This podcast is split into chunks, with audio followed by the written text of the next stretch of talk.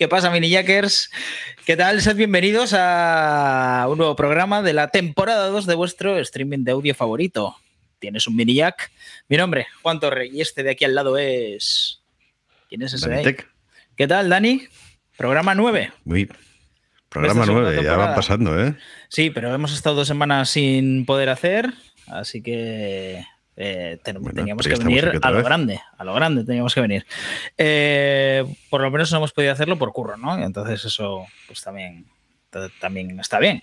Y también claro. puede, que, puede que esté bien que la semana que viene eh, volvemos a nuestro horario habitual que teníamos antes de, de este mes de febrero, que era que nos cambiamos a, los mejor- lunes Mejor al, al- al- al día habitual. al día habitual, eh, que van a ser los martes. Volvemos al martes. Volvemos a los martes a las 8. O a las 8 y Sí, media. que, nos, que nos vayan escribiendo en el chat. ¿Qué, qué prefieren? ¿El lunes o el martes? ¿Qué, qué les está molando más? ¿Y qué horario? Yo, so- yo prefiero martes. Sí, oye, saludamos al chat, por ejemplo. Ah, por cierto, durante, durante nuestra entrada, Jacobo se ha vuelto a suscribir al canal. Muchísimas gracias, Jacobo Sánchez 31, por esa suscripción con Prime. Ya llevas cinco meses, Cinco meses. Cinco meses con nosotros ahí. Y, joder, eso que muchas gracias, claro que sí. Saludamos a Sergio Rante. Sergio, hola otra vez en el día de hoy y en el fin de semana. Te he visto ya demasiado, nos hemos visto. Pero a gusto, ¿eh? nos hemos quedado a gusto. Que nada, eh, hay que hablar de cosas. Eh, Hay lo que hablar de cosas. ¿Por dónde empezamos? Venga, empieza tú con lo que quieras y yo voy complementando. Eh, has vuelto a trabajar, ¿no? ¿Qué decías? Se pasó el intervalo de cancelaciones. Sí, el 12 de 12 eh, y de repente ya pudimos volver. Hemos empezado gira con Mikel Erenchung ahí en monitores. Sergio Rantec está, por ejemplo, en FOH y, y es una gozada trabajar así, entre, entre amigos. O sea que genial. Cuéntanos así muy rápido y muy express qué, qué es lo que tienes. Eh, lo que me pongan. lo que me pongan. No, bien, bien. Eh, este fin de semana ha sido un lujazo, por ejemplo, ¿no? Teníamos ahí TW audio todo y ha sido genial. Pero nada, tra- trabajamos bastante, bastante sencillo. Seis músicos en, en el escenario. Eh, base rítmica de batería bajo y luego también un teclista en la parte trasera que los tres eh, van con, con INIAC Ujú. y la parte delantera dos guitarristas y, y Erenchun y todo con monitores. Eh, y bien, de momento la experiencia bastante buena. Bueno, si no, le preguntas a nuestro entrevistado de hoy a ver si te puede dar algún consejo. Que él seguro. Seguro, seguro. Miles, miles, miles. Eh, hay que hablar de más cosas. Las Más camisetas, eh, Héctor. Uy. Héctor, ¿estás por ahí? Eh, si no está, creo que nos dejó un mensaje en redes de que estaba trabajando en un musical, me parece, pero que lo veía siempre después en, en, en, eh, o sea, por YouTube, cuando después ya sabéis que los programas están colgados ahí. Y eh, he de decirte que está cada vez más cerca. ya hemos conseguido que eh, nos eh, hagan un logo vectorizado para poder enviar a, a fábrica para que esas eh, micro eh, roturas de las letras pues eh, queden ahí bien, bien impresas y tal. Luego, una vez que Está- tengamos las camisetas, igual se vienen más cositas.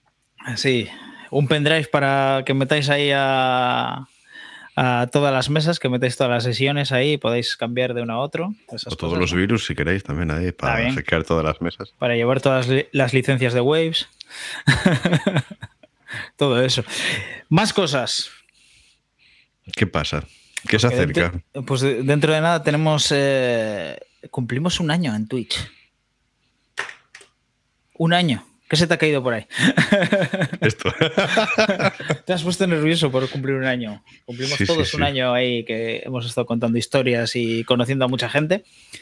Un año dando la chapa ya, ¿eh?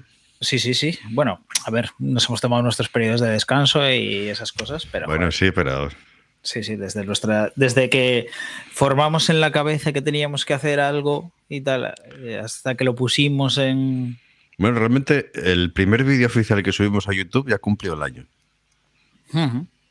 Que fue cuando lo presentábamos un poco igual el, Mm. proyecto. Pero el Saludamos en- oficial. Saludamos en el chat a, a Chusito también, que ahí está. Hola, buenas noches. Pues buenas noches. Gracias por, por seguirnos hoy también. Eh, y nada, un año. Y, y tenemos preparado algo especial por el aniversario. o- o, bueno, tenemos una idea. Una idea. Vamos a intentar llevarla a cabo. Vamos a empezar. eh, no va a ser precisamente con el año, porque eh, tú también empiezas a trabajar ahora, empiezas gira. Entonces, igual es la semana siguiente, posiblemente, si, poda- si podemos. A ver, lo suyo sería que fuese justo el martes 15, que es justo el día del, del aniversario. Bueno, sería un día antes, pero bueno, da igual. no- Sí. Pero eh, intentar- Pero seguramente sea el martes a- siguiente. Eso es. Y ahí lo que queremos hacer es eh, un extensible. no. no, no, no, no. Si, si lo ponemos extensible, igual no duramos ni cinco minutos. Por eso, por eso, por eso. Prefiero durar más, o sea, que duremos más tiempo y tal. Eh, no, vamos a empezar a- a- con el streaming igual a las 4 de la tarde y van a ir pasando.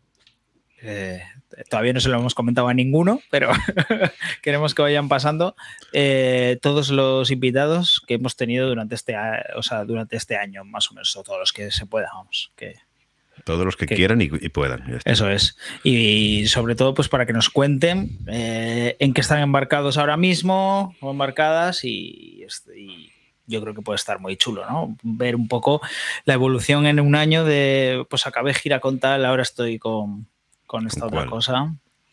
Y, y yo qué sé, y puede, yo creo que va a estar bastante, bastante guay. Hombre, si lo organizamos bien, yo creo que sí. Sí, bueno, pues eso será una labor de producción. Eh, así que ya Vale, sabes. mañana. Señor realizador. Sí, sí, sí. No, no, hoy, hoy eh, o sea, me estoy dando cuenta que en esta temporada pues, no hago más que, que esto de realizar, es que no hago nada más. Bueno, menos mal que lo haces bien. Bueno, bueno, espero hoy no cometer tampoco fallos.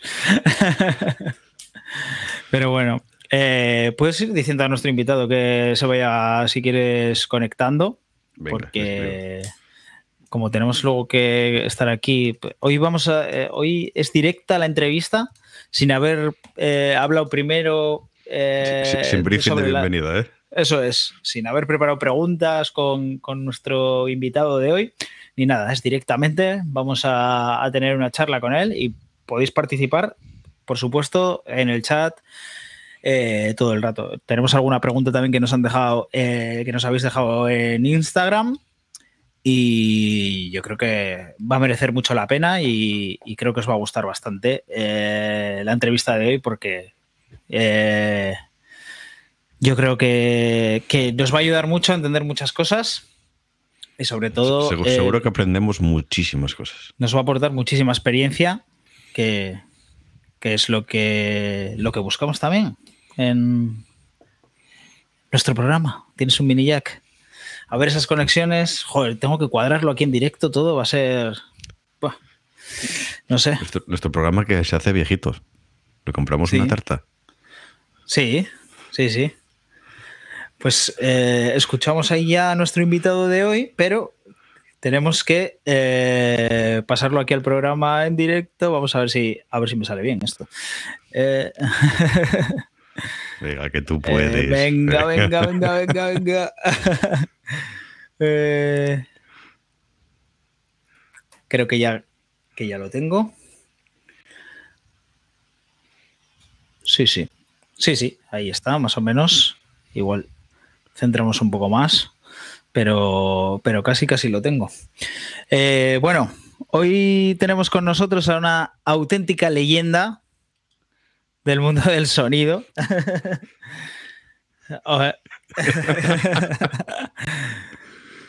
Eh, hablamos de grupos como eh, bandas y artistas como Siniestro Total, Manolo García, Hombres G, eh, Fito y Fitipaldis eh, y un gran, un largo currículum de grandes artistas que han depositado en él su confianza. Y estamos hablando, pues, de José Collantes, que aquí está con todos vosotros. Muy buenas. ¿Qué tal? buenas tardes, noches o lo que. Sí. Hoy te, pillamos un poco así que normalmente. Sí, normalmente intentamos primero hablar para ver un poco lo que preguntamos, pero yo creo que va a ser también una charla pues eh, más fresca, ¿no? Sin, sin preparar nada y, y que podemos, eh, o sea, que podemos aquí estar un buen rato compartiendo experiencias y tal, que es lo que, lo que quiere la gente que hagamos, vamos. Así que a vuestra disposición. Así que nada, ¿qué tal, qué tal va todo después de, bueno, después de todo este parón que hemos tenido de, directos? Eh, bueno, va, empieza, a ver, eh, en España he hecho poca cosa, la verdad.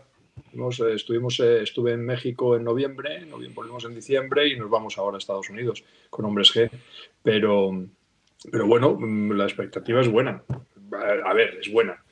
Mm, creo que nadie va a hacer grandes giras, pero va a haber mucho trabajo. A ver, es un poco, va a salir todo el mundo con poco, con poco bolo, pero todo el mundo. Entonces, bueno, va a ser un poco, yo creo que el trabajo va a ser un poco caótico, hay muchos festivales también, hay muchas ganas, entonces yo creo que va a ser un buen año. Vamos a ver. Sí, tiene pinta de que va a ser un año bastante de llamadas de ¿estás libre este día? no. Eso, ya ha empezado.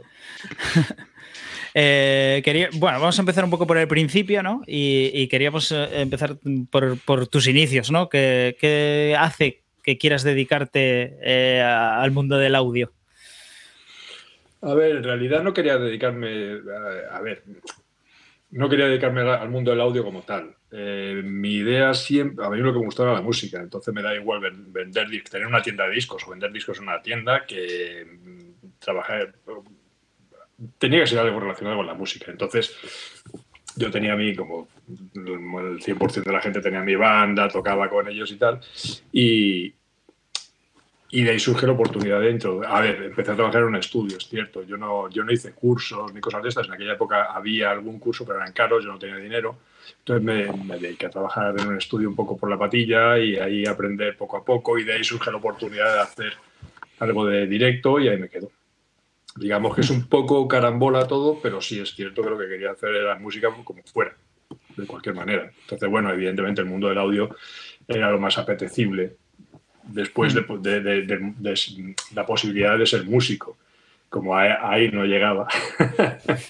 No, pero, pero, pero, músico también eres, ¿no?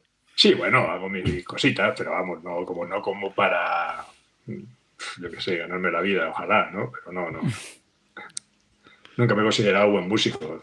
Damos el pego ahí un poco, pero vamos, no. hay, una tónica habitual en los invitados de este canal y es que siempre entran por la parte de músicos, casi todo el mundo. Pues me gustaba tocar la guitarra o no sé qué. A ver, no, sí, a ver, me gustaba la música, pero no, no es, no, eh, tenía claro que no me iba a poder dedicar a ello como músico. Entonces nunca intenté. Eh, quedarme como músico, ¿vale? O sea, simplemente era una afición, que me, algo que me gustaba mucho y me sigue gustando, por eso lo recupero después de muchos años. Recupero, tengo la oportunidad y recupero, recupero la guitarra, pero, pero es cierto que nunca pensé en, sobrevivir como tal. Sí, de cualquier otra manera. Y surgió la oportunidad de cualquier otra manera y bueno, la aproveché, creo. Eh, entonces, ¿qué prefieres estar? Eh, ¿Como técnico o como músico? Eh, Son diferentes cosas, ¿no? En una te lo pasas bien y en la otra. No, me lo paso bien en las dos. Porque realmente lo que hago es música al final. Eh, eh, la transmito de distintas maneras, digamos, ¿no? La transmisión es distinta. En una la ejecuto y en otra los ejecuto. Pero digamos que sí, que es un poco. Es un poco así. Entonces, nos decías que empezaste en un estudio. Sí, bueno, empiezo. Nosotros, yo tenía eh, la, banda con la que tocaba, eh, ensayábamos en un estudio, un estudio pequeñito, que hacían, eh, tenía una sala muy grande, entonces se alquilaba mucho para ensayos y se hacían algunas maquetas, hice algunas maquetas allí, fue lo primero que hice, una maqueta con una banda con Afónicos, una banda de aquella época, ahora se reeditó, bueno, en fin, una serie de casualidades y yo deshice la banda, hubo un momento que mm, hubo ahí un poco tal y dije, mira, se acabó. Entonces le propuse a la gente del estudio, que éramos amigos, le dije, oye, yo me quedo aquí currando, si me enseñáis, no cobro ni un pavo, pero tenéis que enseñarme. Realmente no es que me enseñaran, pero sí es cierto que me facilitaron lo poco que allí había, lo tenía a disposición. Entonces, pues bueno, ahí me fui un poco bregando. Hasta que un amigo del barrio, que ya se dedicaba de alguna manera un poco a producción y tal, me, me, entró si sabía montar una batería y tal, y ahí empecé a hacer backline. Realmente empecé, empecé en esto haciendo backline. Eh, ¿El primer grupo con el que giras fue Siniestro? Sí. ¿De backliner? Realmente sí. El primer, el primer bolo que hice pro, digamos, cobrando profesional, profesional, fue, fue un bolo con Rosendo. El segundo fue con Siniestro. Y hasta ahora. ¿Y de, qué año estamos hablando? Del 89. Le tenía yo un añito.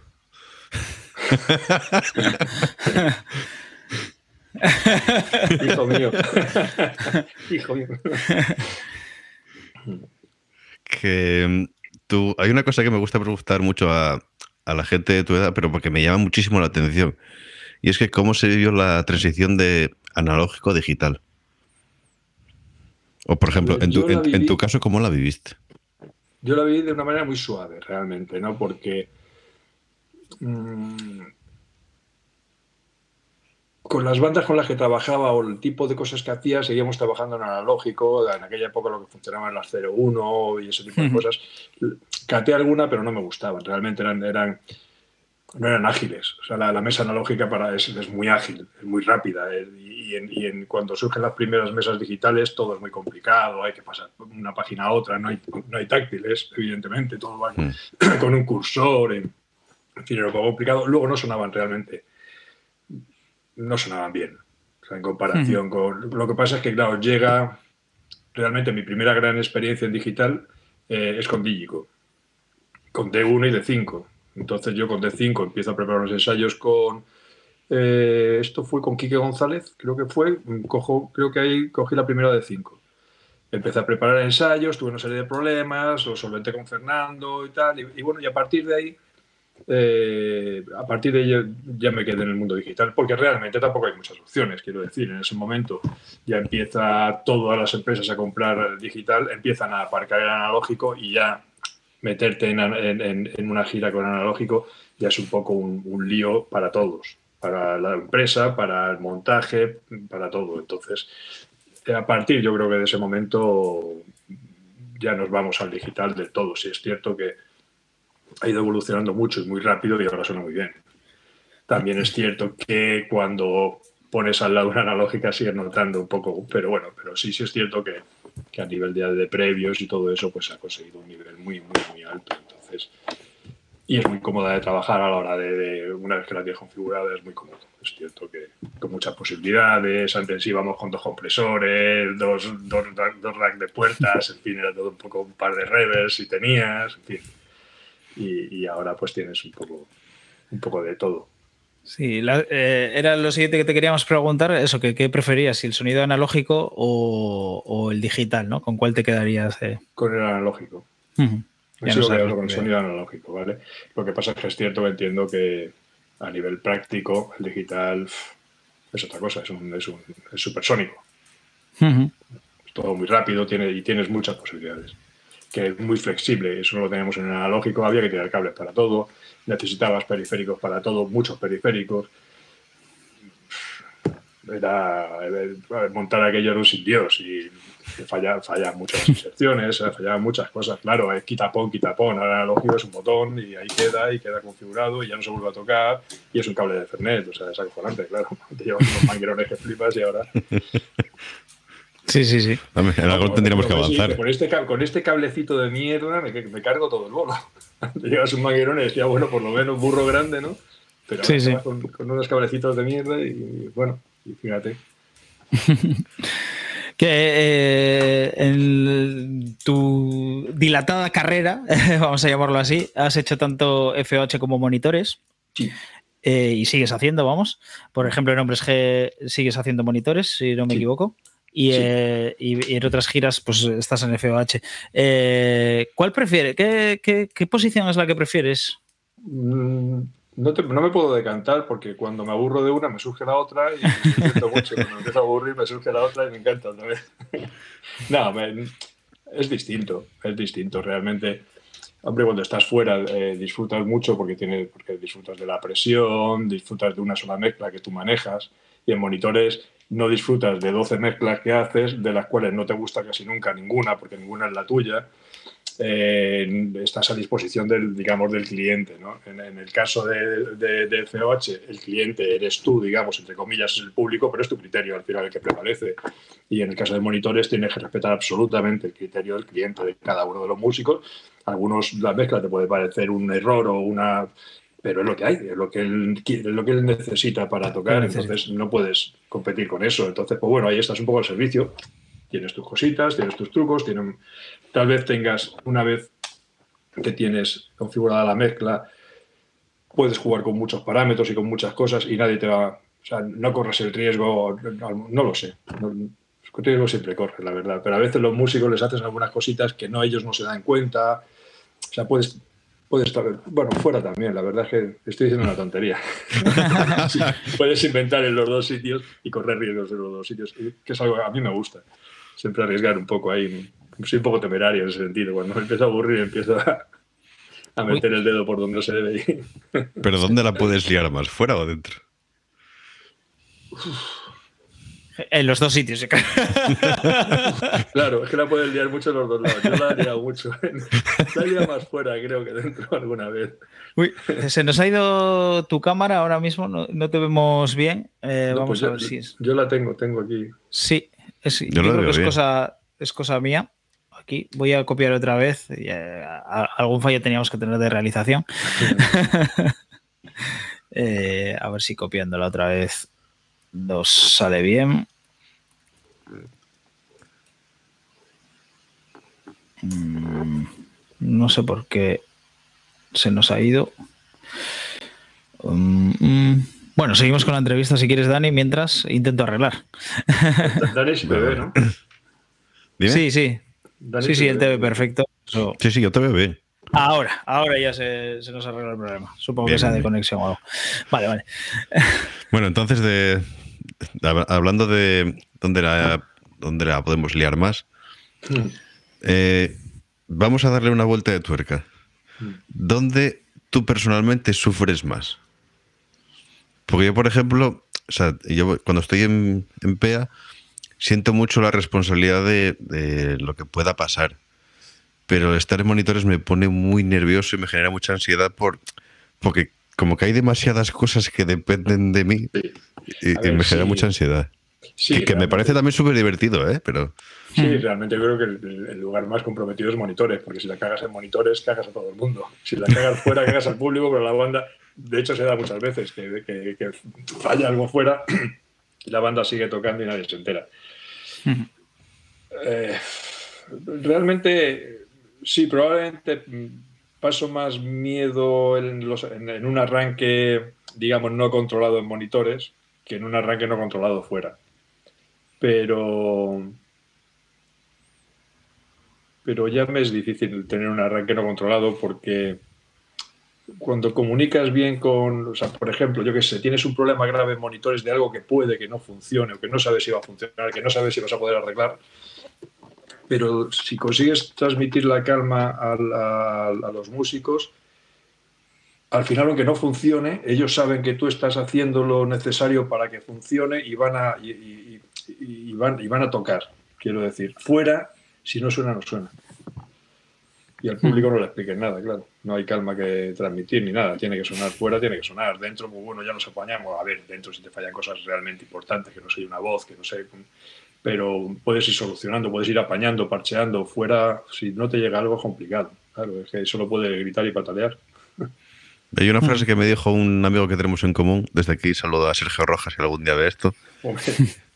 y, y me dijo que una de las cosas que más llamaba la atención de ti es que por mucho marrón que podías tener tú encima, los músicos no se enteraban nunca. Hacías todo lo posible por no transmitir ese marrón a ellos, que no se enterasen. Sí, a ver, filtrar todo lo que podías. Sí, a ver, eh, soy básicamente un tipo calmado. O sea, no me pongo, me puedo poner nervioso, pero no intento no transmitir. O sea, intento que, a ver, yo creo que siempre he intentado, tanto fuera como dentro, que las bandas estén cómodas, que trabajen lo menos posible. Yo también y, o sea, que, que se cansen lo menos posible. Quiero decir, las pruebas de sonido lo más rápidas posible siempre. Si queda algo por atar, luego lo puedes atar siempre. Luego ese último toque además lo vas a dar porque luego van a tocar de otra manera, hay otra adrenalina, hay, otra, hay otro rollo. Entonces sí, sí es cierto. Yo he tenido marrones muy, muy, muy gordos en monitores, por ejemplo, sobre todo en monitores. En P he tenido algunos también. Pero en, monitores he tenido marrones muy, muy, muy gordos que es lo que te comentaba antes, que una vez transmitido, entrar al camino y decir, chicos, no sé cómo va a salir esto, pero salir y tocar. A mí no me miréis. Salís, tocáis y una vez que estemos, yo voy a intentar empezar por aquí y ya cuando llevemos un ratito, ya yo pregunto y normalmente esos bolos al final acaba el bolo, ¿qué tal? No, no, bien. O sea, intentar transmitir calma siempre y no ponerte. Es que si tú te pones nervioso, es como si vas a un avión, empieza a saltar y ves que la zapata se caga de miedo hostia, ¿no? Mal asunto, ¿no? Uf, claro. Entonces, si la zapata va con calma, paseando y tal, bueno, paseando, que va a su trabajo y esas cosas, dice, bueno, pues si esta no tiene miedo, es que todo va bien, solo sale. Pues esto es un poco lo mismo, tú eres, el, el, el, que asiste. Entonces, bueno, de alguna manera, si puedes transmitir esa tranquilidad, eso me juegas, claro. Y normalmente, además, en esas situaciones los grupos, eh, y, o sea, las bandas suelen dar hasta mejor concierto incluso porque para sobreponerse de, esa adversidad. sí, es como si de pronto tocan con más intensidad, se, lo toman, es como, como de perdidos al río, venga, vamos para adelante. Sí, sí. Eh, luego hablaremos un poco de, todo, pues eso. Eh, eh, mucha de la gente que nos sigue pues son frikis como nosotros, ¿no? De, intentar pues conocer los flujos de trabajo de, todos los protagonistas que paséis por aquí. Pero te queríamos preguntar ahora por. nos has hablado antes de las mesas Digigo, que fueron las que te cambiaron un poco la, la manera de ver el mundo digital.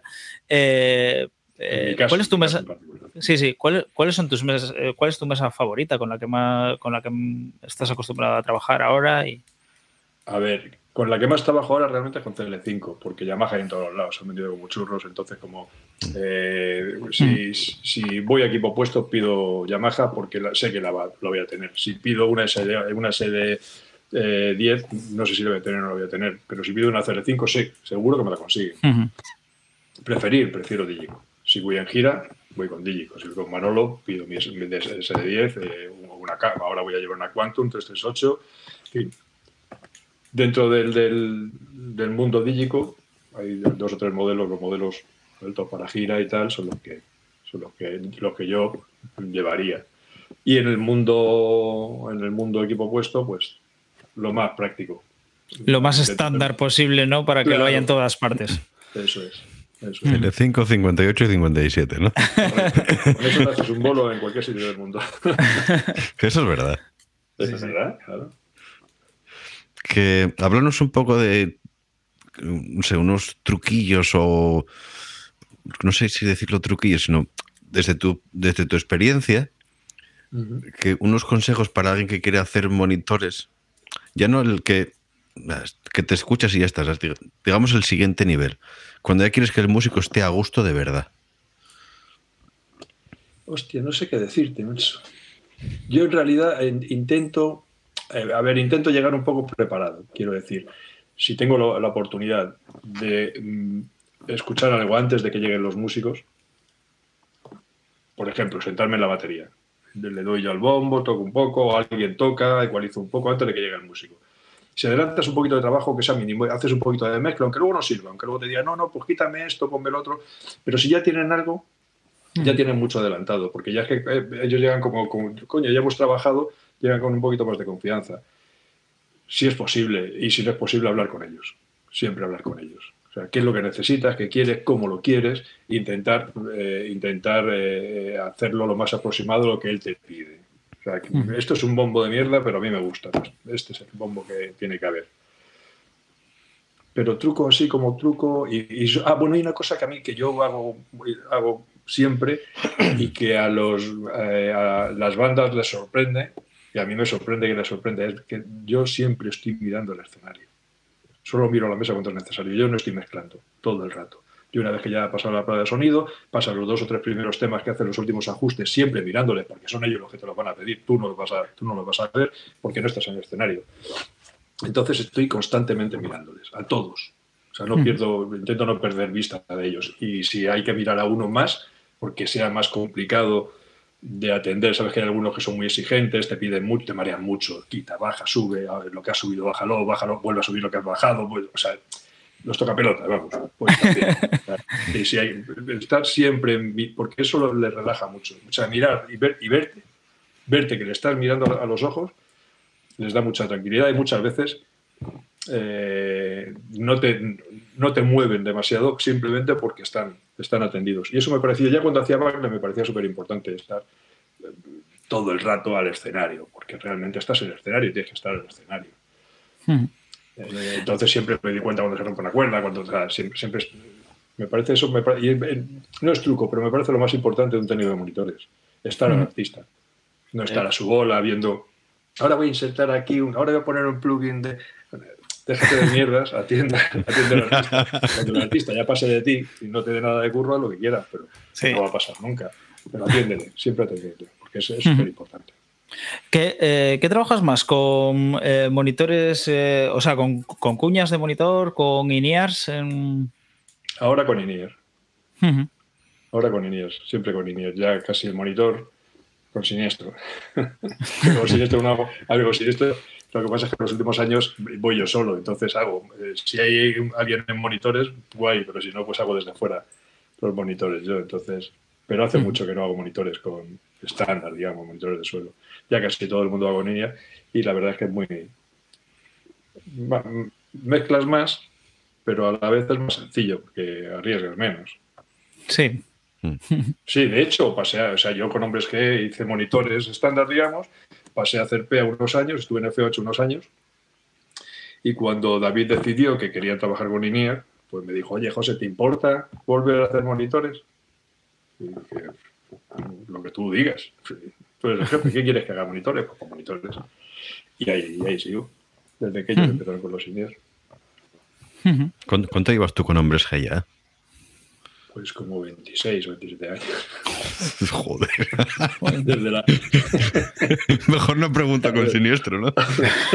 a ver, yo, yo ya trabajaba con Summers cuando, cuando ya iba a Summers en solitario. Ya con la primera época de Hombres hice un vuelo así al final de, tal.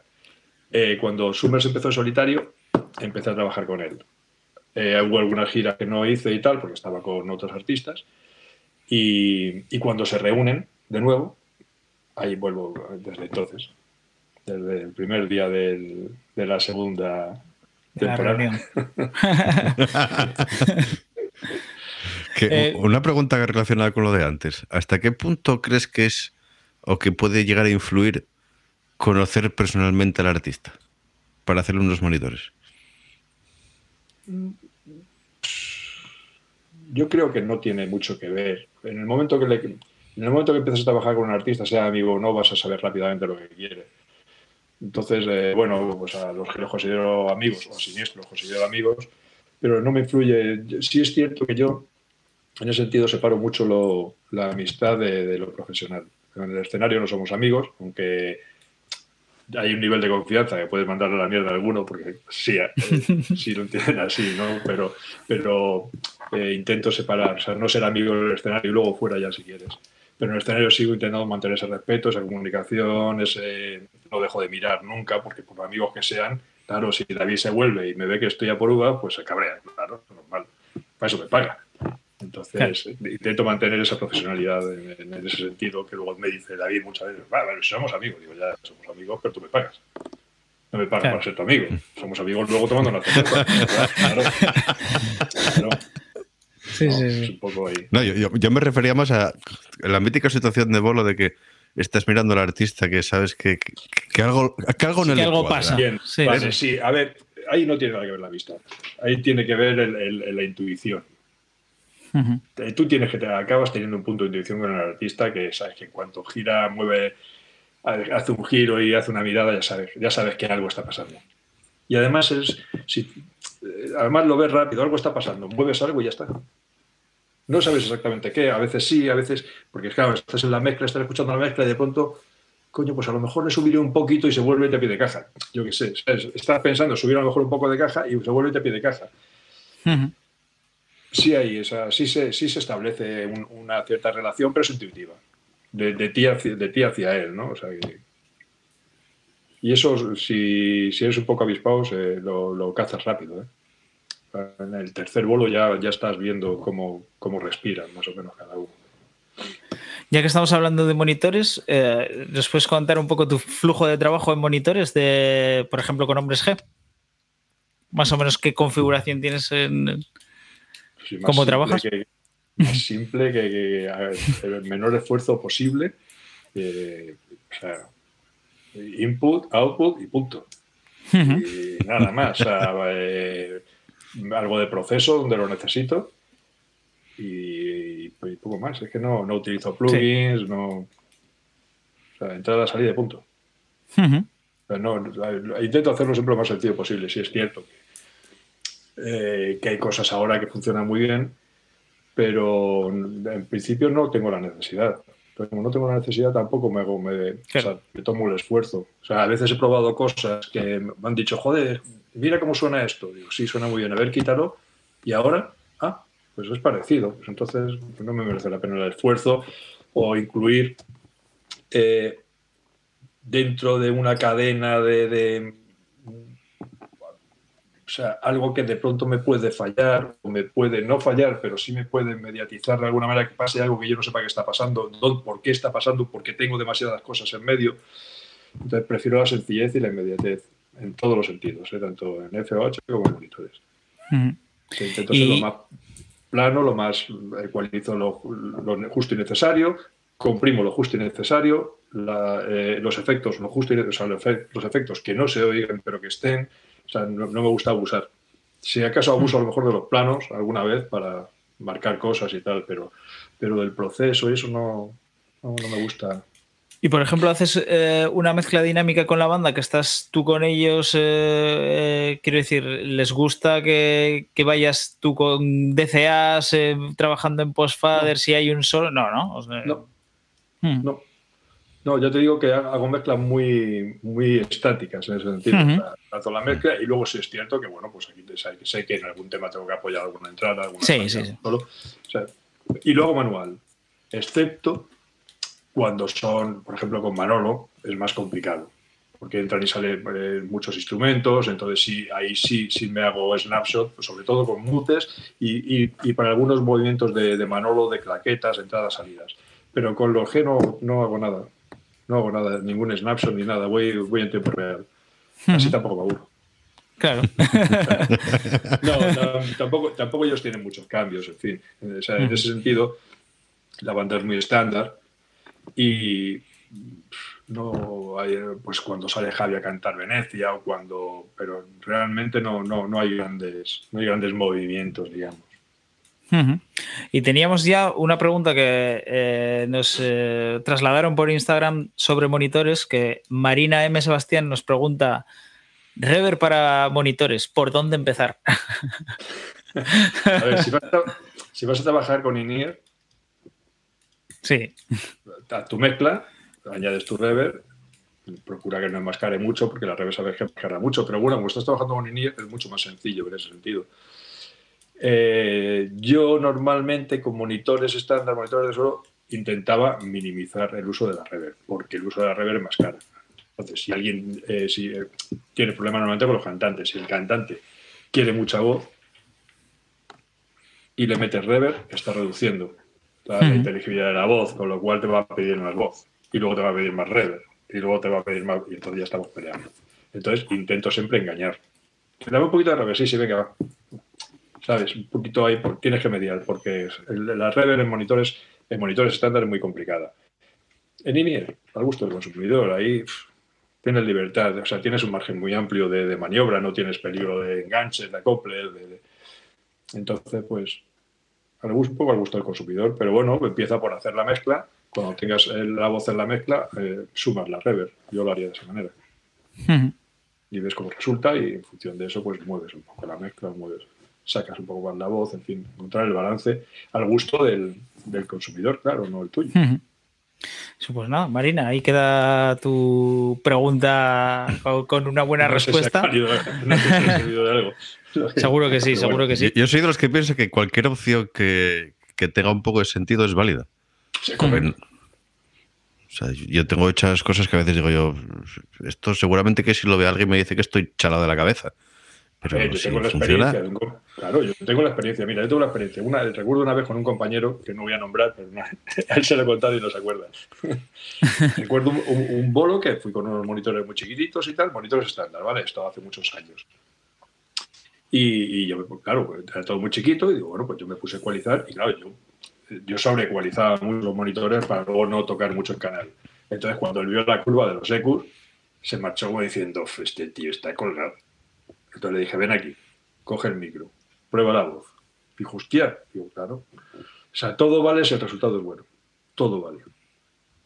Si el resultado es bueno, está da igual lo que retuerza por un lado, siempre siendo razonable, claro.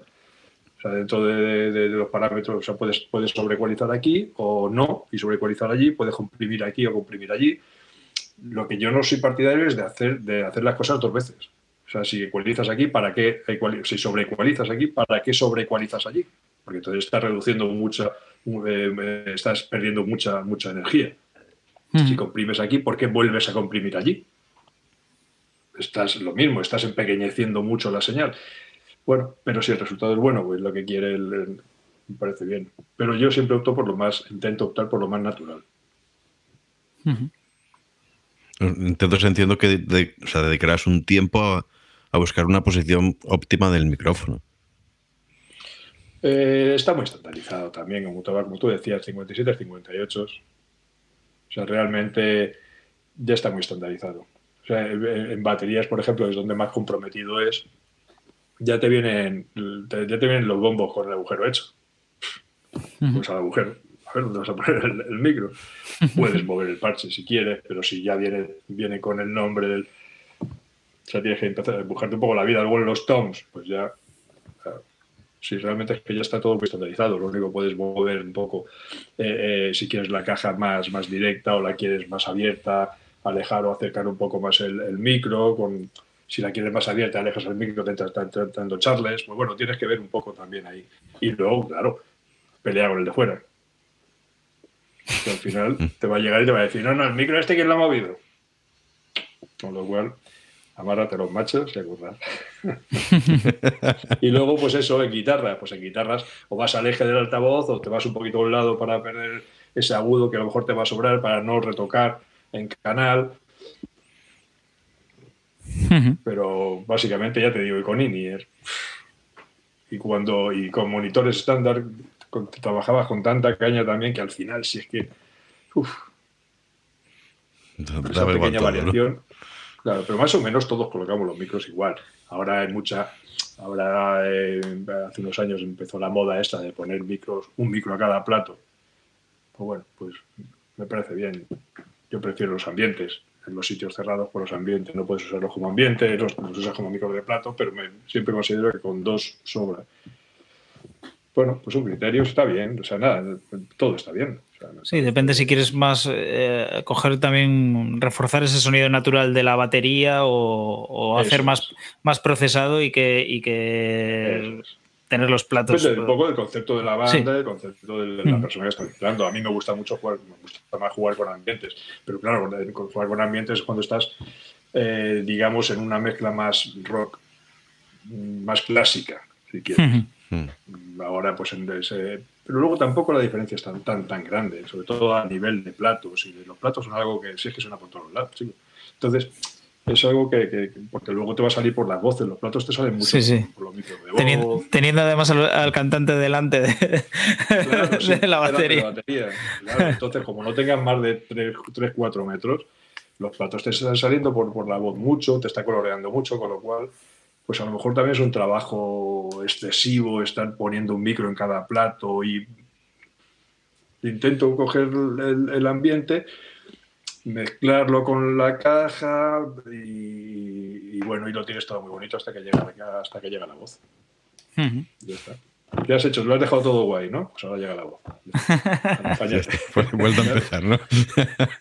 Sí, eso, por ejemplo, eh, trabajando en FH hay eh, algunos técnicos ¿no? que trabajan eh, desde. Lo primero que trabajan, por ejemplo, es la voz y a partir de ahí empiezan a sumar los canales de, de la banda, ¿no? Para saber un poco mm. todo lo que está entrando por el micro de la voz. No sé cómo es mm.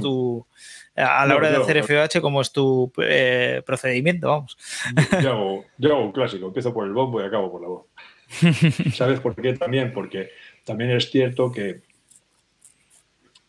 eh, tener al cantante ahí todo el rato, pobre, se aburre un montón. Lo único que hacer es cantar, claro. Entonces, bueno, la batería al final lo que más tiempo te lleva, por donde más vas a trabajar.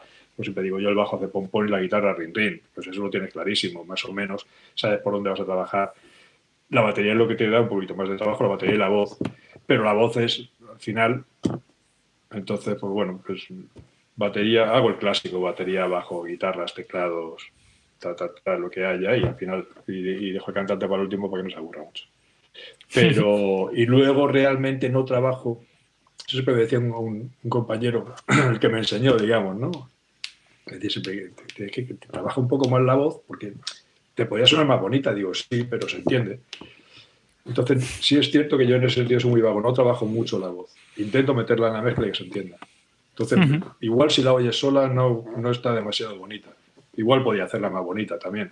Pero es cierto que realmente no me interesa que suene, me interesa que se entienda, aunque que no suene una patata, evidentemente, pero que, que, dentro, que, dentro de la mezcla, eh, eh, que, esté en la mezcla que no se salga demasiado, que esté dentro pero se entienda, que no se más que al fin. Ese compromiso, ese compromiso no es, es difícil. De todos modos, ahora también es cierto que con los Lane Array es bastante más sencillo sacar la voz. Antes era un sin Dios, pero ahora hmm. es bastante más fácil. Antes era el. Era como el, el, reto, ¿no? El, poder sacar la voz. Bueno, antes era. Uf, antes las baterías flipabas. Llegaba la voz y era como, toda la mierda. las baterías Claro, a las baterías suenan bien, pero no es lo mismo. O sea, ese empuje que tenían los equipos eh, ahora no, no, es lo mismo. Pero la voz, yo lo primero, la primera vez que escuché un Line Array fue como, ¡guau! Esa voz. La primera vez que lo trabajé, la primera vez que lo escuché me flipó mucho por la, por la apertura, ¿no? La, coherencia que tenía al, mover, moverte de un lado a otro. Pero cuando lo la primera vez que lo trabajé fue como, esto está chupado. Ahora, el bombo no lo encontraba por ningún lado. O sea, me costó. el bombo ¿dónde tengo el bombo? Si esto es una mierda. Pero la voz era. se me hacía muy, muy fácil. Vamos a hablar un poco. hablando justo de eso, me, genera la duda. ¿Has probado con algún sistema de estos nuevos de varios, varios arrays que te hacen como. o sea, como. No has probado nada de eso, ¿no? No. No me, no me ha tocado. No, porque es, que me llamó la atención eso en plan que de que antes te costaba sacar la voz, luego te costaba sacar el bombo, entonces era por ver qué, puede ser la siguiente evolución de ahora. Igual te desaparecen las guitarras, ¿sabes? no, por Dios. La guitarra no. ¿Qué hacemos sin guitarras? No, no, no he probado los últimos. A ver, el último sistema que probé así más, más moderno y tal fue el. Joder, no me acuerdo ahora, macho. Eh, ah, eh, el Adamson, el. no me acuerdo, es que soy un desastre con los nombres y con los números y un puto desastre. Y me sorprendió porque. Joder, ¿cómo se llamaba? El. No me acuerdo. Bueno, de, los últimos, hmm. los últimos de, hace 5 o 6 años o 7 que sacaba Adamson. Y sí me sorprendió porque, o sea, lo, el line array, los primeros line array se abrían mucho. Este era como, pues lanzaba muchísimo, era muy poderoso, pero no llegaba, o sea, y, no molesto. O sea, era, era mucho poderío, pero sin, sin, llegar a matarte. ¿Sabes? Mm. Una cosa que era, hostia, ¿cómo controlo esto? Pero después de todo no está tan mal, ¿sabes? O sea, no sé, no te lo sé explicar, pero porque tampoco trabajé mucho con esos equipos. Pues ya acabé con Fito y enseguida empecé a hacer monitores otra vez y me he perdido un poco ahí. Pero, pero sí era sorprendente eso. Esa, la sensación era que, que, el equipo venía así y te hacía así de pronto no, te llegaba, no te ejecutaba, ¿sabes? Pasaba. eso me sorprendió mucho. Y me hubiera gustado trabajar más con ello, pero bueno. Ya se Y justo hablando, Y justo hablando de la evolución que dijiste de, de los arrays, por ejemplo, la evolución de los monitores yo creo que fue incluso más bestia, ¿no? Joder, es que lo de los Sinier, yo recuerdo los primeros Sinier. Yo recuerdo, un, los trajeron con Siniestro, estando con Siniestro, haciendo yo monitores, todavía hacía yo monitores con Siniestro, pero hace muchos años, ¿eh? Nos trajeron, pues, de los primeros Siniers que se, inventaron con espumita y tal. No me acuerdo ni, qué marca eran. Y aquello era una patata. Claro, encima se lo enseñaba a Siniestro, que son más clásicos que, que, se lo puso Julián así un rato y no duró ni, ni, ni, ni, lo sacó se quitaron todas esa mierda. Pero sí es cierto que han pegado un salto brutal, que suenan de la hostia ahora. Eso es una cosa espectacular. ¿eh? Y de, igual que los sistemas, los, los, los, los, sistemas inalámbricos, de lo que era antes entre el consumo de baterías, la, la RF y, su, y ahora es, es una maravilla. Eso no falla casi nunca siempre suenan bien, o sea, los niveles de compresión ya no se notan tanto como antes, o sea, o sea, es, está muy, muy, muy bien. Uh -huh. ¿Y, eh, ¿Las cuñas? Las cuñas también, de lo que era antes, que te, tenías que pegar un palizón ahí igualizando y, y, busca y la frecuencia, y cuando quitabas una frecuencia te salía al lado, y, cuando, y, y ahora suenan solas, y con mucha caña, y con mucha caña, sí, sí, es una sí. maravilla. Yo he tenido este, este fin de semana que contábamos antes que me pusieron un TW audio de unas, unas C12 y daba igual la caña que lo metieses que eso no acoplaba por ningún lado. Se enganchan, no se enganchan, yo no sé qué coño hacen. Es acojonante. Antes, antes, no, antes, además se quedaban, había, había algunos, algunas, algunos sistemas que se quedaban como huecos, ¿no? O sea, no, te, no proyectaban. Sacaban más voz y más voz y la voz seguía pegada ahí en el monitor y no te llegaba. Sí. Y ahora sacas y eso es un cañón que te proyectan de la hostia. Sí, sí, ahora es, uf, ahora es una maravilla todo, cabrones.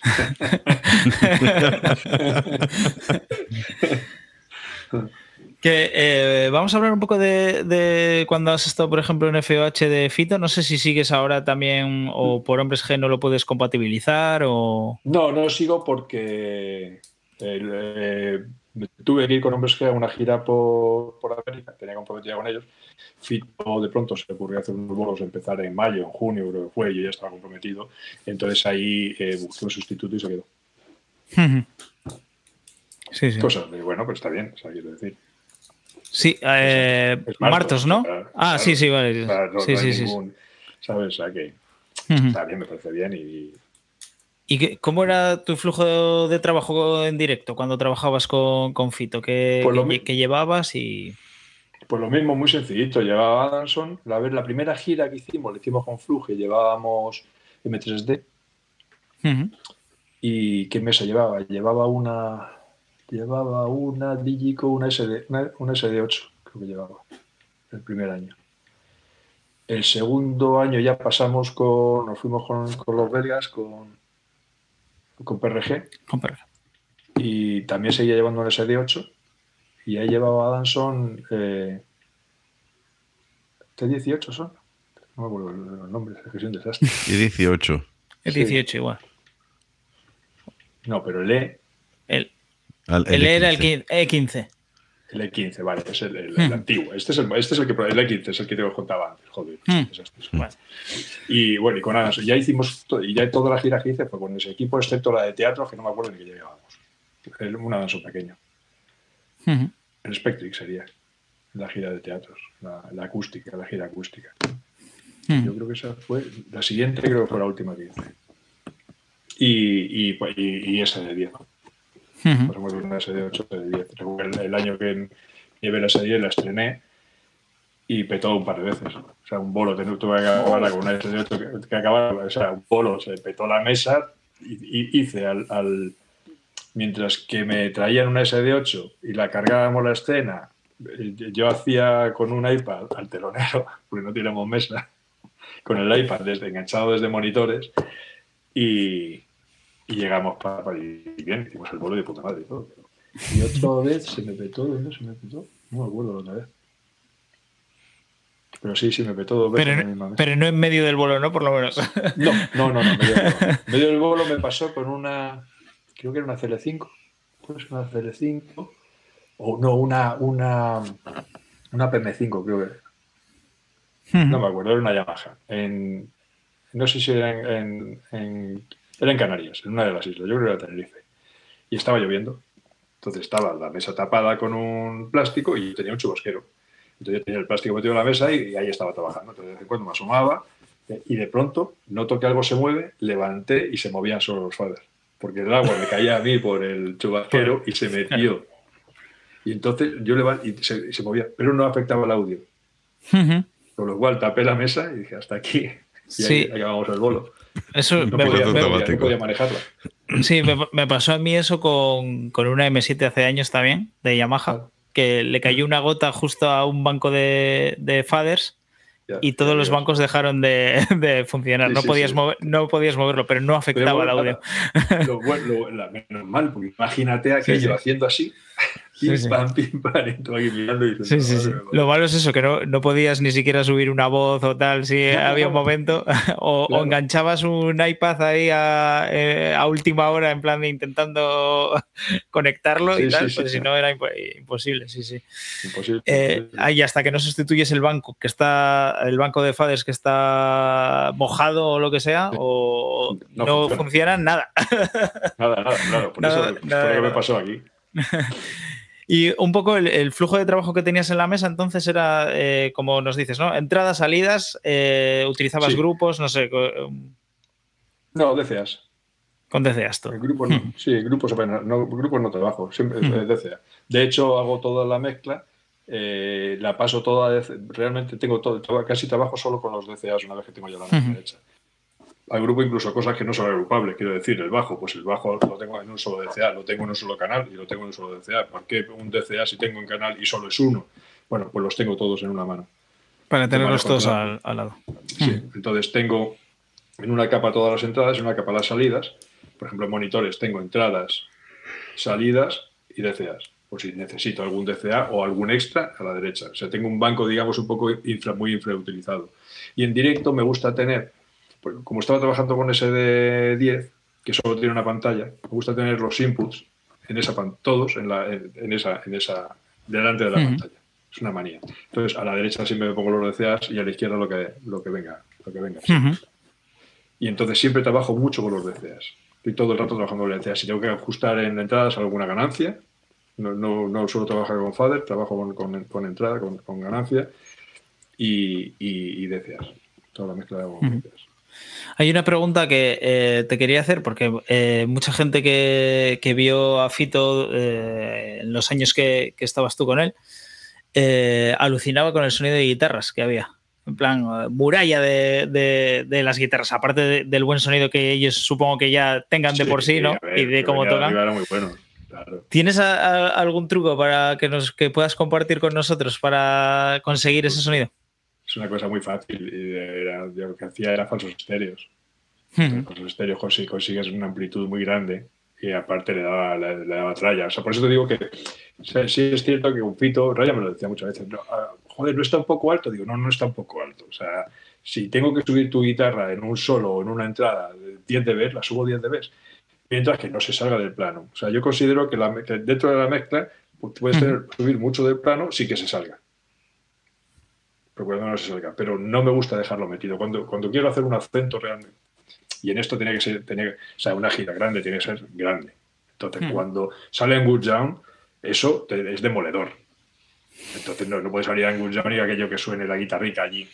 No, tiene que ser demoledor. Luego ya tenemos la batería, ya veremos por dónde sale. Entonces, yo lo que hacía era falsos estéreo para aprovechar ese, ese hueco. Tengo todo el hueco para la voz, tengo toda la batería ahí y, y- y la guitarra. Claro, cuando arrancaba raya con algún riff o con alguna entrada y tal, pues era muy, era muy grande. Entonces, era muy efectivo.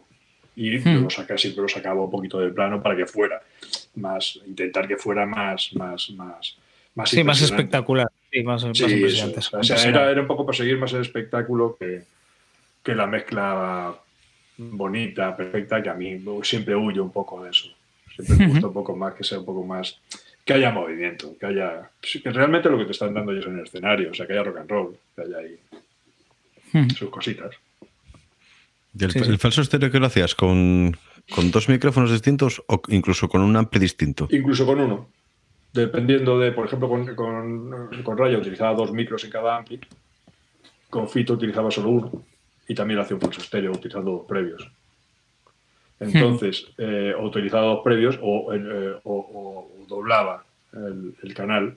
Lo que pasa es que prefiero utilizar dos previos porque cuando utilizas el falso estéreo, siempre el que tiene el delay mola tener un poquito más de ganancia, porque al tener el delay tan cortito se queda un poco abajo. Entonces, como no me gusta tener los faders muy, muy desorganizados, manías, prefiero tirar un poquito de ganancia. Si juegas con un solo previo, no puedes tirar un poquito de ganancia de un canal. Claro. Hombre, puedes optar por la digital, en fin, pero esas manías de, de mayor. Vaya, estoy teniendo problemas aquí con, OBS que me sale todo el rato distorsionado. No sé si, se ve también así en el, en el, directo, pero me sale tu imagen de vez en cuando distorsionada. Sí, y no sé por qué es, la verdad, porque en el programa te veo bien aquí. Alguna he liado. ¿eh? Alguna he liado. a ver, a ver si lo consigo poner otra vez bien, pero no sé por qué será. Bueno, si, no, mientras tú sigues ahí hackeando el sistema. Eso, a ver si lo hackeo del todo. Nos dijiste antes, al empezar la entrevista, o la charla, ya por lo como quieras, que te ibas a Estados Unidos. Sí con nombres G. Cuéntanos por dónde vas a estar y pues en, qué, sitios. Hacemos California, hacemos, eh, hacemos muchos vuelos en California esta tirada. Hacemos Seattle, hacemos Portland, bajamos luego otra vez a California. En California hacemos Anaheim, hacemos San Diego, hacemos Los Ángeles, hacemos Inglewood, hacemos Agua Caliente, hacemos muchos vuelos. Y luego nos vamos a, hacemos Las Vegas, Phoenix, acabamos en Miami. Bueno, no, miento.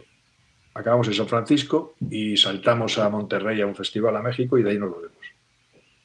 Hacemos como 13 vuelos. Y luego volvemos en junio otra vez a una segunda tanda. También que hacemos ya. ¿Te llevas algo de aquí o.? ¿Eh? ¿Te llevas algo? Que si me llevo algo. Mis cascos. ah, mira, esa, es una buena pregunta también. ¿Qué, ¿Cuáles son los eh, INEAs que tú usas para, eh, ahora, ahora son unos eh, Ultimate. Eh, usaba unos JH, pero ya estaba, ya, ya se quedaron un poco, o sea, ya, como sabes que como la, oreja sigue creciendo, pues ya desacostaban un poco, los tenía hace muchos años. Los sigo teniendo, los tengo ahí de dispare. Y ahora uso unos Ultimate. Nos hicimos la última, la última, no, pero hace como tres, cuatro años, estuvimos en Los Ángeles y nos hicimos todos el mismo, el mismo modelo. ¿Qué modelo lleváis de Ultimate? Eh, no me acuerdo. No sé qué. Uno, ¿no? Si quieres voy a buscarlo y lo miramos. ¿eh? es, el, no sé qué, 16, es que no me acuerdo, es que hace mucho de eso y yo no. Y no los equipos por acordarme de los INER. Por, cierto, en el, chat podéis eh, participar cuando queráis. Si queréis hacer una pregunta a José Collantes, que para fácil, ¿eh? lo hemos traído, una, una pregunta fácil ya sabéis. a, ver, a, ver, si alguien se anima ahí a, hacer alguna pregunta. Y nosotros Están todos con el bolo de libreta así apuntando. yo creo que están apuntando todo.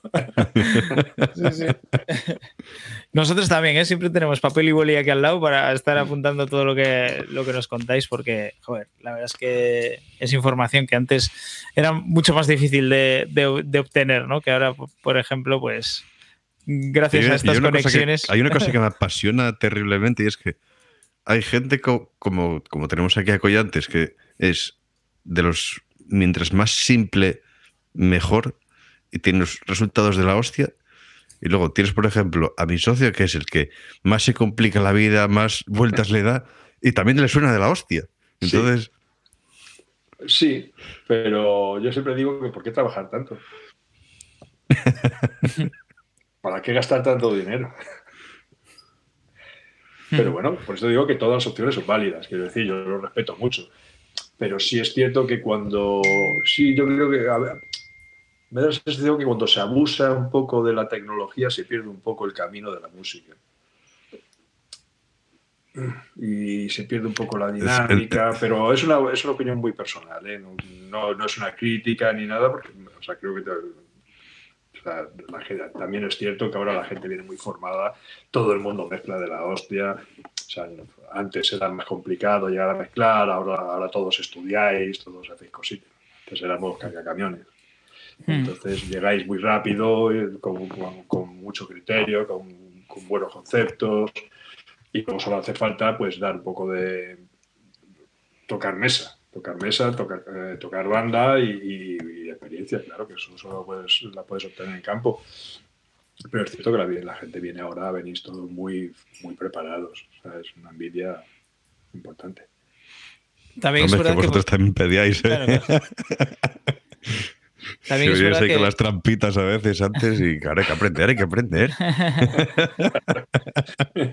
Decía que también es verdad que, por ejemplo, bueno, eh, el caso que poníamos ¿no? de Ian, eh, eh que, se complicaba más. Eh, igual también depende mucho del de, estilo también de música eh, que esté él haciendo en algunas cosas, ¿no? Que igual no es... Nah, yo creo que lo que pasa es que a ella le flipan los plugins y ya está. Sí, sí, sí, eso sí, eso, eso seguro. que se meten unas originales que flipas, que yo digo, vamos a ver vas con todo eso. llevas, en la voz así sentado cinco cosas. sí, sí. Si el resultado es bueno, pues te digo que es lo que... Eh, tenemos una pregunta en el chat tenemos una pregunta de Sergio Rante. Eh, ¿Cómo lidias con las voces eh, cuando el baterista canta? Esas voces de, los baterías, para que no se te cuele pues, toda la platada. No hay lidia posible, o sea, se cuela. Se cuela. Eh, mm. He tenido suerte en ese sentido porque no he tenido, he tenido pocas baterías cantantes. Normalmente cuando los baterías cantan ya ellos saben que se va a colar todo. Entonces, si hay mucho plato, tú ya, ya no le vas a pasar platos. En el caso, por ejemplo, de Javi con Hombres G, que solo canta un. dice dos tonterías, hago un mute mute. O sea, el automatismo. Cuando empieza a cantar lo abro, cuando termina de cantar se lo cierro. Porque alguna vez se me olvida y me mira y como, ¿qué está pasando? Y digo, hostia, hostia. Porque se entra por él el, diablo. Eso es terrible. Pero normalmente cuando los baterías cantan ya saben. Entonces, Ahora se hizo con el línea, con el línea con casco, pasa platos a las baterías, antes nunca pasaba platos. Entonces, ¿qué pasa? Pues no le pasa platos, o le pasa el, el pero no le pasa el charles porque lo tiene aquí al lado del micro. En fin, siempre un poco balanceando ese compromiso. Pero ellos ya saben un poco también lo que tienen, o tienen que saber un poco lo que hay. Yo para, yo para ese caso específico, una cosa que me funciona muy bien fue las optogate estas que se ponen justo aquí entre el XLR y... Sí, pero no cambia mucho cuando abre, cuando cierra. ¿Sabes? O sea, cuando, cuando abre, aunque esté cantando, está cogiendo sí. Cuando cierra, o sea, igual esa ruptura. Yo nunca lo he probado, ¿eh? Nunca, nunca, nunca he llegado a probarlo. Pero. Hombre, a ver, hay una cosa, y es que cuando tú tienes justo, o sea, si se pone delante y no canta, te hunde en la miseria. Claro, eso es. Entonces hay, que, ir acostumbrándose a que cuando se, cuando se acerque, que, es cuando vaya a cantar. Entonces ahí casi no te mm. enteras. Y te quitas todo el faceo de los platos. Es que a mí me pasa mucho con, cantantes. deja de cantar y te, mira y te dice, quítame platos. Digo, no tienes platos. Es tu voz. Entonces, ¿qué pasa? Que si le quitas la voz y es como, hostia, o sea, ese, compromiso es tan, tan cabrón con, los sonidos, es muy complicado. Muy complicado porque hay además hay baterías que tocan muy duro, con platos muy duros, y eso es un, eso es un sin Dios.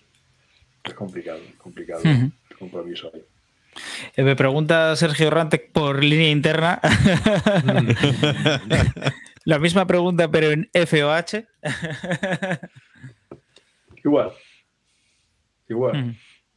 O sea, tienes que lidiar con, tienes que mezclar o sea, es, lo que te digo, tú tienes la mezcla de puta madre, llega el cantante, ya, se acabó, pues ahora tienes que encontrar el sitio. Porque realmente el micro de voz al final siempre cante mucho. Si canta poco es un desastre. Pero si canta mucho también. O sea, si es que tienes, siempre lo tienes muy abierto, muy expuesto. Siempre es un micro muy comprometido. Entonces siempre vas a tener ese problema. O sea, que a lo mejor igual que podemos decir a los bateristas es que no canten nunca. Correcto. si eres batería, si eres batería, ¿para qué cantas? Claro, claro. ¿Para qué te metes ahí?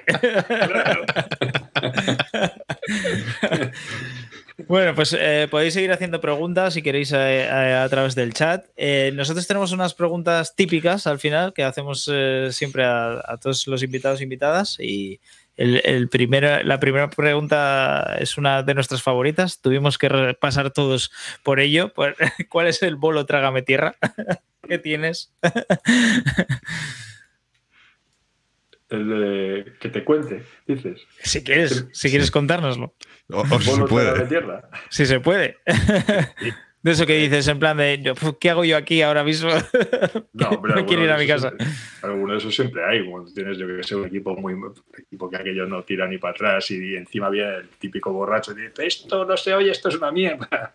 Y dice, no sé si le meto, si me voy, si...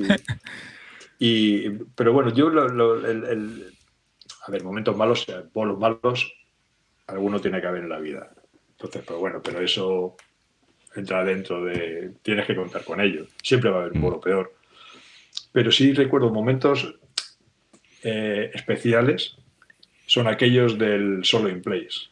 Esos son momentos, muy especiales. Yo recuerdo un bolo, no sé si era confito. Yo creo que confito. Yo no suelo utilizar el solo in place, pero bueno, venga, de pronto. Y me pongo los cascos, hago un PFR debajo Qué raro suena el bajo. Lo quito, digo, la madre que me parió. Solo bajo. Fue nada. O sea, esto duró menos de lo que te lo cuento. Duró igual un segundo. Pero hostia, es como tierra, trágame. Qué cagada acabo de pegar. Nada más arrancar el bol. También me ha pasado que mi asistente, de cuyo nombre, que no voy a, no voy a decir el nombre, en el ordenador sin querer ha muteado la pea de pronto sin querer le ha dado al mute y se ha muteado la PA. Entonces de pronto nos miramos los dos como, ¿qué has hecho?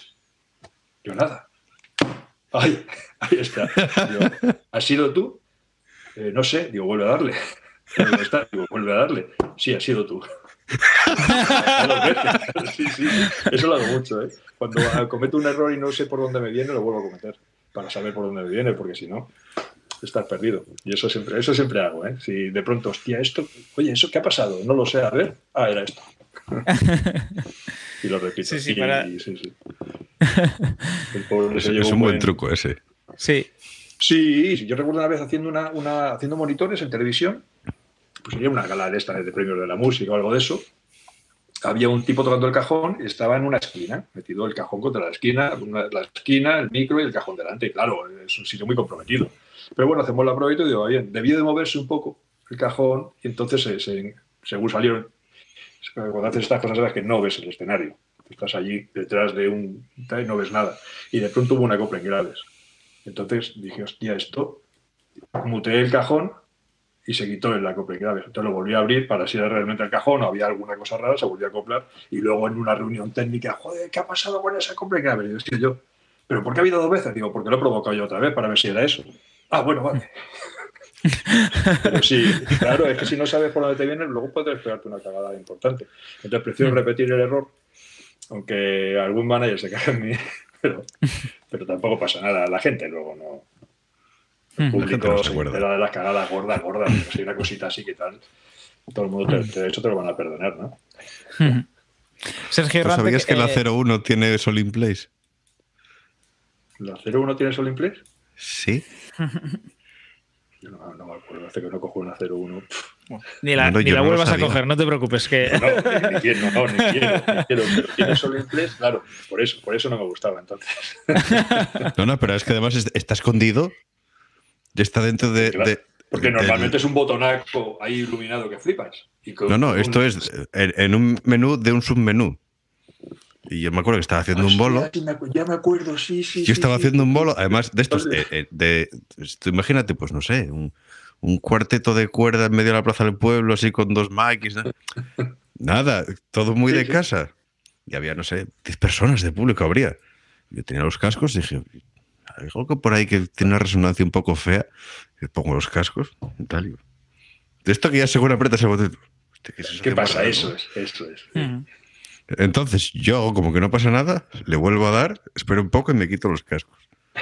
Y dije yo, vale, no voy a tocar nada porque espero que. O sea, yo juraría que no tenía Sol in Place la sí, sí, pero tienes razón, que es una página escondida por él. Pero claro, acaba el bolo, nada, todo el mundo se pira y nadie se enteró de nada. Y lo, y lo pruebo. Y yo, hostia, tú, que sí, que sí, que esto tiene Sol in Place. ¿Y dónde cojones se activa esto si yo no lo activé? Hostia, sí, te digo mucho. Sí, sí. Y está Sí, escondido ahí en un submenú. Y estabas mirando de- diciendo, joder, qué cascos más buenos, cómo aíslan y tal. Pero bueno, eh, Sergio Rantec nos pone en el chat que totalmente de acuerdo con lo de que los baterías se dediquen a tocar la batería. Consejo para todos los baterías. Sí, sí, sí, sí. Dani, dale a otra de nuestras preguntas eh, eh, habituales. Es- Esta es nueva, esta me la he inventado hoy. Entonces no es habitual. ¿No? ¿Esta no? No, esta es va a, pasar- va a ser habitual Va a ser a partir de hoy. A partir de, a partir de ahora, sí. Y es el bolo del que no te quieres olvidar nunca, pero por la parte buena. Ese bolo que recuerdas con cariño porque, sé, porque te sonó que, que te va la olla o porque te lo pasaste Sí, bien. O... recuerdo, recuerdo el cierre de gira de, de la primera gira que hice yo con Fito, en 2006 creo que fue el cierre de gira, sería en 2007, me imagino, en el Palacio de Reporters, en el WeThink, hicimos dos fechas. Y ahí montamos doble fila de doble línea de subs, montamos 42 subs y eso, fue espectacular. Ese vuelo fue espectacular. Eso se hizo Pablo, se hizo ahí un, un curo venía asistente mío, Pablo Serrano. Y el primer día sonó muy bien, pero él no se quedó contento y por la noche redefinió la línea de subs. Y el segundo día sonó ya. Si primero sonó regular, el segundo día era como, joder, tío, pero que hostia, mm, impresionante. Sí, recuerdo ese, especialmente por eso. Pero tengo mucho, a ver, esto puede parecer un poco sobrado, pero tengo muchos bolos de los que me acuerdo porque me, porque me han gustado. Normalmente el bolo que haces tú, a ver, si eres muy sobrado te gusta casi todo, pero si no eres muy sobrado no te gustan casi. Siempre hay cosas. Yo recuerdo también un bolo con, con, con Niña Pastori en, en el, en el, el Teatro Romano de, de Mérida, que aquello era como, uf, o sea, uf, me gustó mucho, o sea, no parecía que hubiera pena. O sea, parecía que surgía de ahí y me, y me gustó mucho. Con ella hice un par de bolos que me gustaron mucho, mucho, mucho, porque eran sitios muy emotivos, digamos, por, la, por la, el, el- el- marco escénico y, la, y el, envoltorio de aquello, otro en un monasterio también, bolos muy bonitos. Sí, También es verdad que influyen mucho también eh, esos bolos que, eh, aparte de sonar bien, hay también comunión con, con la, la banda ese día está entonada, eh, la banda está entonada, eh, el público también está metido y se crea como la atmósfera esa perfecta que, con la que te queda, Sí, te sí, quedas que siempre. Sí, Sí, sí, que flipas. Yo, yo recuerdo, yo por ejemplo, ese bolo de Pastori, recuerdo que estaban, y ya fue un momento que me separé de la mesa y dije, "Uf, yo no he podido hacer esto. Esto me salió de casualidad. O sea, que me gustó mucho. De hecho, tengo- lo tengo grabado y sí, suena- no suena mal incluso la grabación. Normalmente sabes que la grabación Sí, es sí, haces el bolo de tu vida, llegas a casa, te lo pones y dices, joder, qué mierda es esto. Claro, que no tiene nada que ver porque no tiene nada que ver realmente. Entonces, pero sí, sí, ese, ese lo recuerdo con mucho, con mucho cariño porque me, me- me gustó mucho. Sí, ha habido bolos y hay, hay bolos y hay artistas especialmente emotivos, que te emocionan. Hay algunos que, bueno, que está guay y tal, pero lo que tú dices, el conflicto algunas veces, eh, la comunión con el público, hay veces que, uf, que dices, joder, se le ponen los pelos como escarpias, y dices, pero, pero uf, es, es- es- es muy mágico. Ujú. Y eh, Es que, otra es que- pregunta. es que es eso, porque, Ah, bueno. no, no- porque no, siempre, no siempre es cuando llegas y tienes el, el equipo de la hostia No, ajustado. de- no, no, no. A, veces es mucho es lo que tú dices. El, el entorno o el mítico bolo Claro, de este eso. que no te esperas nada de él y que llegas Claro, y tú. eso es. No, y es que, es que eh, porque es la música al final. O sea, realmente eh, yo soy muy anti, antitécnico en ese sentido. O sea, la mayoría de nosotros no nos gusta hacer bolos en salas porque las salas no están bien equipadas, no suenan bien. Pero a mí los bolos de sala me gustan mucho porque aunque sea una mierda para ti como trabajo, porque acá es hacer encaje de bolillos, no es sonar bien, es hacer encaje de bolillos, es que suene y que la peña beba y jajaja. Pero son muy, son muy rock and roll. Entonces me gustan mucho los bolos de garito, aunque tengan un curro más desagradable. Pero, y no se trata de tener el mejor equipo, se trata de, de que, de que pasen cosas. De que pasen cosas, que el artista transmita cosas, que el público te retroalimente. O sea, uf, mola mucho. Yo he hecho bolos en sitios de mierda.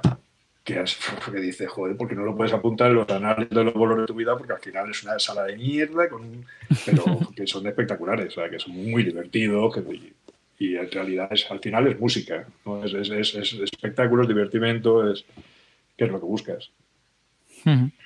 Alguien que, que, nos esté viendo ahora, que, que, esté empezando en esto de sonido, que, ¿cuál sería el consejo que, le darías, por ejemplo? Con si toda no la experiencia que tienes. Que si no le gusta que lo deje. A ver, bueno, eh, yo, yo Joder, pero no digáis eso, por favor. No, a ver, no, lo digo, lo digo porque eh, esto es muy vocacional y al final es muy duro y muy inestable. Entonces, si lo que quieres es ganar pasta, eh, tener vacaciones, eh, saber que te vas a jubilar, o sea, puede que sí o puede que no. Entonces, es un a ver, si, que... si, si, quieres tener una vida normal, este, este no. Olvídate, o sea, no, no, existen los fines de semana, no existen las vacaciones de verano, como tal, como se entienden, ¿no? Las vacaciones de verano. O sea, ahora, a mí luego me parece un curro divertidísimo. Es decir, siempre vas con compañeros, siempre, normalmente, siempre buen rollo, lo pasas bien, siempre. O sea, yo me lo he pasado muy bien, sinceramente. O sea, para mí, yo siempre digo que yo ahora ya a estas alturas de mi vida cobro por viajar, que es lo que aparte que no me gusta, meter una furgoneta a 600 kilómetros.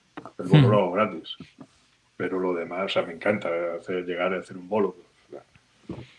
Pero, pero te digo llegar como llego con normalmente en gira, que llego y me pongo en la mesa y no tengo un puto cable, porque la puta verdad, la llego pim pam y a, a casa, ¿sabes? O que me puedo tirar cables, porque también hago bolos de, venga, hay que, pues, se monta un equipo, se monta un equipo, quiero decir.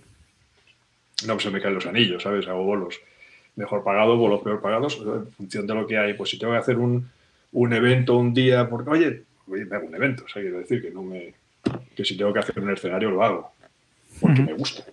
O sea, es que al final me gusta. Lo que sí es cierto es que mi cuerpo ya no aguanta lo que aguantaba antes. Claro, pero me gusta. Si tengo que a cablear, pues a cablear. O sea, a poner micros, a poner micros, a quitar. A... Sí, es que me gusta, es que me, me gusta esta mierda. Claro. Entonces es muy vocacional. Si te gusta, vas a disfrutar mucho. Pero si no estás muy convencido y pruebas y sigue, no sigues muy convencido, es muy duro.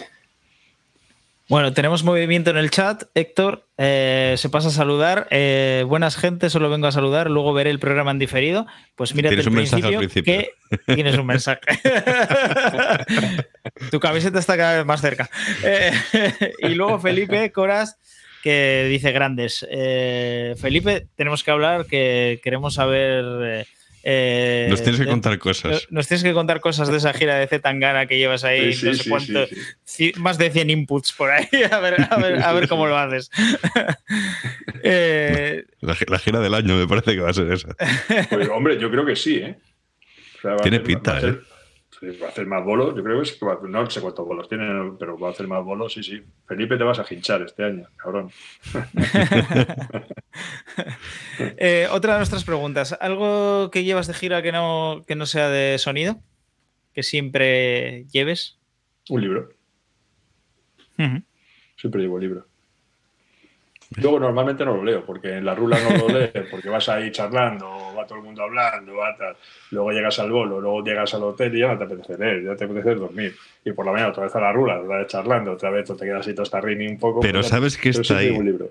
Siempre llevo un libro. Siempre. Vale, vale. ¿Y a quién nos recomiendas que podamos llamar para que venga aquí a pasar un rato con nosotros? Que no, eh, a ver, tendría que ver la lista de los que han pasado por allí. Eh, sé, Pues- un montón de gente, pues eso desde eh, eh, Felipe Calvín, eh, eh, este. eh, Con los nombres muy, estoy, muy- estoy un poco mayor y con los nombres se me van. Eh, Pedro Lastra, Pedro Burni, Lastra. y también tendrá muchas cositas que contar. Darama, que anda por ahí en su estudio. Eh, ya apartado el directo. No sé si sigue haciendo directo, José, no sé, hace mucho que no lo veo, no hablo con él. Eh, pues yo qué sé, si conseguís eh, contactar con Virgilio, Virgilio Fernández, que ya que este año ya creo que tal, pero bueno, si conseguís contactar con él, os puede contar mil, ese sí que os puede contar mil historias, o, o Manolo Camacho, que son de los, de los de anteriores a mí. Y eso sí que tienen anécdotas. O sea, Manolo y Virgilio empezaron juntos más o menos con leño y cucharada. Estoy hablando de los 70, sí, del final de los 70. Entonces, estos han pasado por el preanalógico incluso. Sí, sí, pioneros del todo, claro, de, todo, de todo lo que ha venido después. Claro que sí. Empezó en los 70, o sea que imagínate, si tienen pues ahí uh, para contar. Nos apuntamos a toda, eh, en nuestra lista para, para, seguir llamando. Y nada, si eh, no sé si hay alguien en el chat que quiera preguntar algo más. Eh, no sé si nos quieres contar tú también algo más. O sea, si. Lo que queráis. Si, ha quedado algo en el tintero de, de, esto, pero bueno, joder, ha sido un súper placer hablar contigo y, y nada, aunque hemos tenido, hemos tenido problemas con el vídeo, no sé por qué a veces sale aquí la cámara tal, pero bueno, eso, es porque hoy estás muy gallito. ¿eh? Sí, hoy te dije, eh, no voy a fallar en la realización y mira, ya, ya la he liado. ya la lié. Pero bueno, nada, una cura de humildad ya de, como realizador. ¿Ves como siempre un bolo peor? Así que. Bueno, chicos, ha sido un placer. Muchas gracias por invitarme y bueno, a vuestra disposición por lo que queráis, siempre, cuando queráis. Ahí estamos. Gracias a ti por venir, por facilitarnos el tenerte aquí. Y que tengas un buen viaje y eres bienvenido aquí cuando quieras. Muchas gracias. En el aniversario te volveremos a llamar también, que, ya es dentro de unas semanas, así que te volveremos a llamar para pasar por aquí.